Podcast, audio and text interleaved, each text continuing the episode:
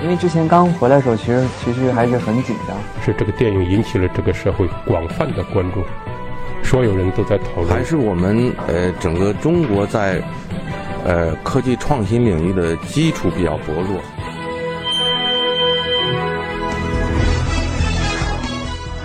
影响有影响力的人，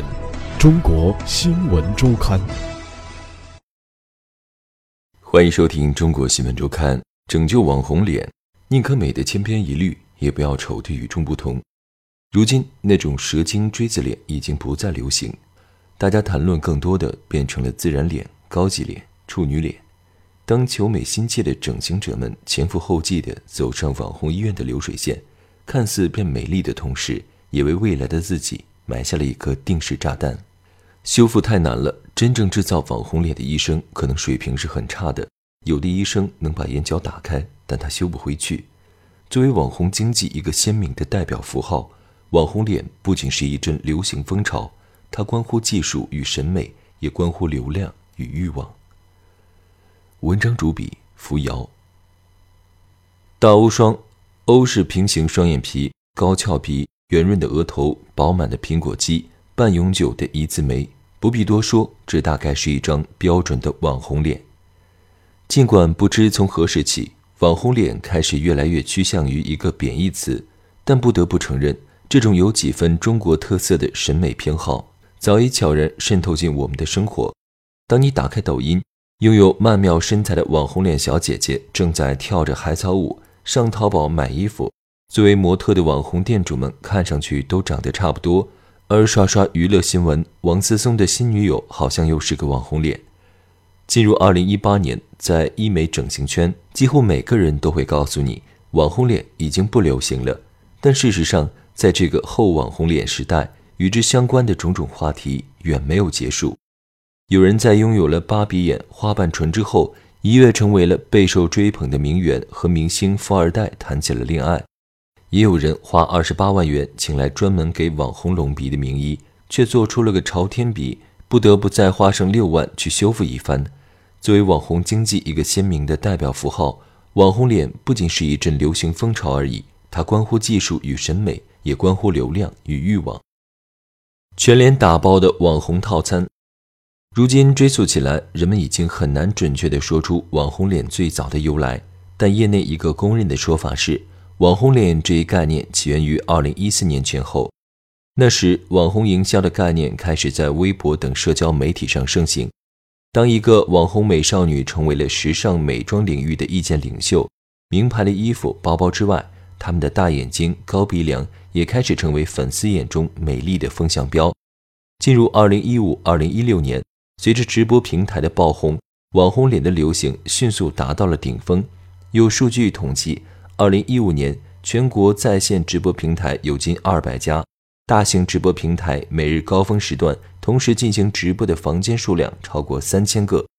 在流量的加持下，不计其数的网络主播让网红脸成为了互联网上最常见的形象之一。在整形技术越来越发达的今天，想拥有一张网红脸其实并不太难。入门款的项目是最基础的双眼皮和隆鼻手术，因为五官互为参照。一些整形机构也推出了全脸打包设计的网红套餐：双眼皮、开眼角、鼻综合、全脸脂肪填充、隆下巴、玻尿酸丰唇、瘦脸针，最少只需要花上十几万元就能重新换一张脸。眼睛拉个双眼皮，开个内眼角、外眼角，下眼角再往下拉一点，鼻子要做的高挺翘，额头要饱满，打玻尿酸和脂肪让它看上去圆润一些。眉骨一定要垫高，这样会显得眼睛深邃；下巴要尖，有的会去削一下下颌骨。粉熊是微博上知名的医美博主，他告诉中国新闻周刊，早年 Angelababy 是女孩们追捧的整形范本，后来迪丽热巴、古力娜扎这样颇具异域风情、看上去有混血感的面孔开始引领新一代的整形潮流。在很多网红套餐中，做一个热巴同款、娜扎同款的双眼皮或高鼻梁。总是具有吸引力的广告。如果不想动刀，通过打针进行微整形，则是更简洁也更便宜的方法。因为在面部填充上具有立竿见影的效果，玻尿酸一直是被视为微整形的代名词。一个在网上广为流传的配方是：你和网红只差了十五支玻尿酸的距离，只要先天条件不太差，额头太阳穴八支，苹果肌两支，鼻子两支，下巴两支，你就可以和网红一样美了。但事实上，每个人的基础不同，审美不同，照着网红明星的标准整完，是不是真的就好看？很多时候也不一定。更何况，流行趋势是会变的。二零一六年底，医美平台新氧在盘点了用户们发在平台上的整形日期后，发现，超宽的欧式双眼皮、擎天一柱的高直鼻梁和蛇精锥子脸这些曾经的网红脸标配，渐渐不再流行，取而代之的是小内双、韩式小翘鼻。心型脸开始进入更多人的视野，然后就来到了如今的短视频时代。网红们依然霸屏，但看腻了传统网红脸的人们审美在变。在上海一家整形机构工作的 Tina 向中国新闻周刊佐证了这样的趋势。不久前，她和知名医用美容硅胶品牌韩式生科的销售人员聊天，对方告诉她，从这两年提货的趋势就能看得出现在流行什么样的鼻子。前年疯了一样出网红鼻，他们那会儿就跟着出大号的假体，粗长厚，而今年就很少用了。网红脸的流行度在减弱，但后遗症才刚刚开始。蒂娜所在的喜美医疗美容机构主打鼻整形修复，这两年他们明显发现来修复网红鼻的客户越来越多。以前觉得隆鼻做一次两次还好，第三次就很多了，现在已经出现了修复四五次的客户。缇娜说：“二零一四、二零一五年时，非法的微整形工作室盛行，很多客户是因为玻尿酸注射坏了来修复；而这两年的客户则更多来自那些专做网红风格的网红医院。修复鼻子平均的行价是六万到十二万元，比初次隆鼻要贵得多。他认识的好几个整形医生，二零一八年都转而开始主打修复了，压根儿不愁客户。”有的医生能把眼角打开，但他修不回去。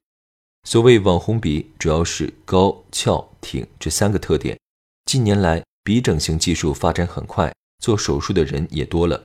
北京米扬利格医疗美容医院院长邬文云是鼻整形专家。这两年，百分之九十来找他的求美者都是鼻子做坏了来修复的，而其中相当一部分都是这种网红鼻。邬文云说。来修复网红鼻的求美者大多是十八到三十岁的年轻女性，通常分为两类：一类是心心念念想要高鼻梁，做完了才发现太夸张，根本不适合自己；或是做完自己感觉还不错，但周围人都觉得很怪异，慢慢的自己心理上就受不了了。还有一类是手术后鼻子被假体顶得太高太尖，皮肤受到张力不断拉伸，逐渐会变得越来越薄。就像牛皮筋拉得超过一定限度，就肯定会崩断一样，皮肤也是一样。最初的表现是皮肤发白发红，严重的会出现破损，甚至还有皮肤溃烂、假体穿出的情况。整形界一直有句话：“面部一枝花，全靠鼻当家。”中国人属于蒙古人种，面部较平，一个精致高挺的鼻子能够在很大程度上增加五官的立体感，提升整体气质。因而，隆鼻常年是排在双眼皮手术之后最受中国整形者欢迎的项目。对于需要经常出镜的网红们来说，就更是如此。想要靠脸吃饭，鼻综合手术几乎是必不可少的一项。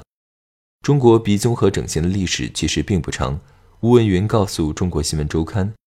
从上世纪七十年代起，绝大部分的隆鼻手术就是简单的在鼻子里放个 L 型的硅胶假体，把鼻子垫高。二零一零年之后，达拉斯全鼻整形理念传入国内，中国医生们开始接受用自体软骨做鼻尖的方法，用软骨做出的鼻尖外形更好，稳定性更高，使得医生们可以对鼻型进行全方位、综合的设计重塑。因此，近年来在国内备受推崇，自体软骨也成为了硅胶膨体之外越来越多整形者选择的材料。如果只需要做鼻尖、鼻小柱，自体的耳软骨或鼻中隔软骨即可。如果需要做鼻梁，那就需要用到自体的肋软骨了。鼻综合涉及取整形者的耳软骨、鼻中隔软骨或肋软骨，然后要用软骨对鼻子原有的结构进行支撑和改建，是个非常复杂的手术。而网红医院的医生大多不具备这样的经验和技术，常常以伪综合的方式打造网红鼻，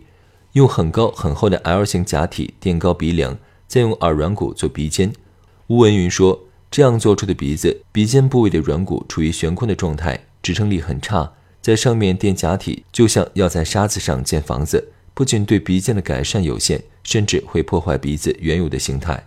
在他看来，按照东方人面部轮廓的特点。国内其实只有很少一部分人适合做这种高翘挺的鼻子，比如他的鼻子本身皮肤比较多，或者其他五官都比较立体，只有鼻子塌就可以做个高鼻子匹配一下。但求美心切的整形者们往往管不了那么多，当他们前赴后继地走上网红医院的流水线，看似美丽的同时，也为未来的自己埋下了一颗定时炸弹。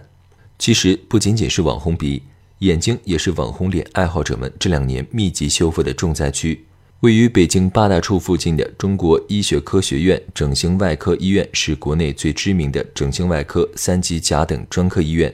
每天大批大批在别处做坏了的患者从全国各地赶到这里，带着各自需要修复的问题，在整形者的各种讨论群里，颌面整形外科中心副主任医师石磊的双眼皮手术很有名。不过，去年一年，他有几乎三分之一的工作都是修复别人失败的作品。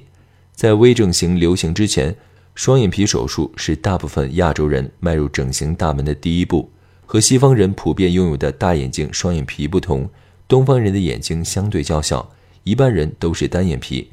另一方面，大部分东方人内眼角处的上眼皮都盖住了下眼皮。这种被称为蒙古褶皱的皮肤褶皱，在医学上叫做内眦赘皮。严重的内眦赘皮会让眼睛显得较窄较短。如果开个眼角，眼睛自然会变大，看上去也更清爽有神。喜欢夸张网红风格的求美者，在初次整形时，大多不会选择公立医院，因为公立医院的医生通常被认为审美作风比较保守，但工人的技术水平却让他们成为了被修复时的最佳人选。石磊接诊过形形色色来进行二次或 n 次修复的患者，他们有的人双眼皮被割得一边宽一边窄，有的人硬要追求欧式双眼皮，效果却又假又愣，还有人眼角开大了，完全豁开了，露着红色的结膜，还因此患了干眼症。开大的眼角要再做手术给包回去，不是谁都有这个条件，眼睛本身的形态、眼皮的皮肤量等等都是限制，修复太难了。有的只有我们才敢接，真正制造网红脸的医生可能水平是很差的。有的医生能把眼角打开，但他修不回去。黄种人的皮肤瘢痕体质相对比较重，因此也很受限制。更何况有时来找他的患者，他都不知道怎么能做坏到那样。也有不少人的整形算不上失败，但因为对效果不满意，就会病急乱投医，心态出了问题。一些私立的整形机构也不愿接受这样的修复案例。这些年，他接手过已经修复了六七次还没修好的眼睛，但也拒绝了绝大多数找过来的修复患者。我只有一双手，我能做的其实也很有限。他感叹道。在像石磊这样受过正规医学训练、临床经验丰富的医生看来，一项整形手术的安全性永远是第一位的，而且能不做的项目就不要做。他会尽量考虑求美者的要求，但一切必须在他的底线之上。这意味着。他可以做双眼皮、开眼角，但绝不会随便去做什么网红们喜欢的芭比眼。芭比眼是网红医院微整形工作室造出来的概念，要打造像芭比娃娃那样忽闪忽闪的大眼睛。除了常规的做双眼皮、开内眼角、提肌之外，还有一个备受争议的手术，名为下睑下至。这项从日本传来的手术，通过把下眼睑往下拉，可以让眼睛在变大的同时，看上去有种温柔无辜的感觉。但近年来，不少求美者做完后的效果并不好，甚至很多人都出现了眼睑外翻、下睑退缩、眼睛闭合不良等情况，修复起来十分困难。这是一个特别容易出并发症的手术，但术式本身其实没有什么问题。石磊解释说，下睑下至术分内切和外切两种，从睑缘外侧三分之一的地方打开，把下睑睑板底下的肌肉折叠或者缝短即可。这项手术最早由日本医生广比利次发明，还获得整形美容界的大奖。日本很多女明星都做过，但因为尺度很难把握，并发症也多，国内很多医生都不开展这项手术。而在他看来，下睑下至并不像很多人想象的那么可怕。之所以在国内出了诸多问题，很大程度上归功于那些江湖游医，他们技术很差，盲目承诺夸张的网红效果，不会严格筛选手术的适应症。事实上，二零一一年眼睑下至手术发表在整形外科顶级期刊 PRS 上时，一百二十五个案例中只有三例出现了并发症，并非所有人都可以做这项手术，只有细长呈上挑状的眼睛才适合。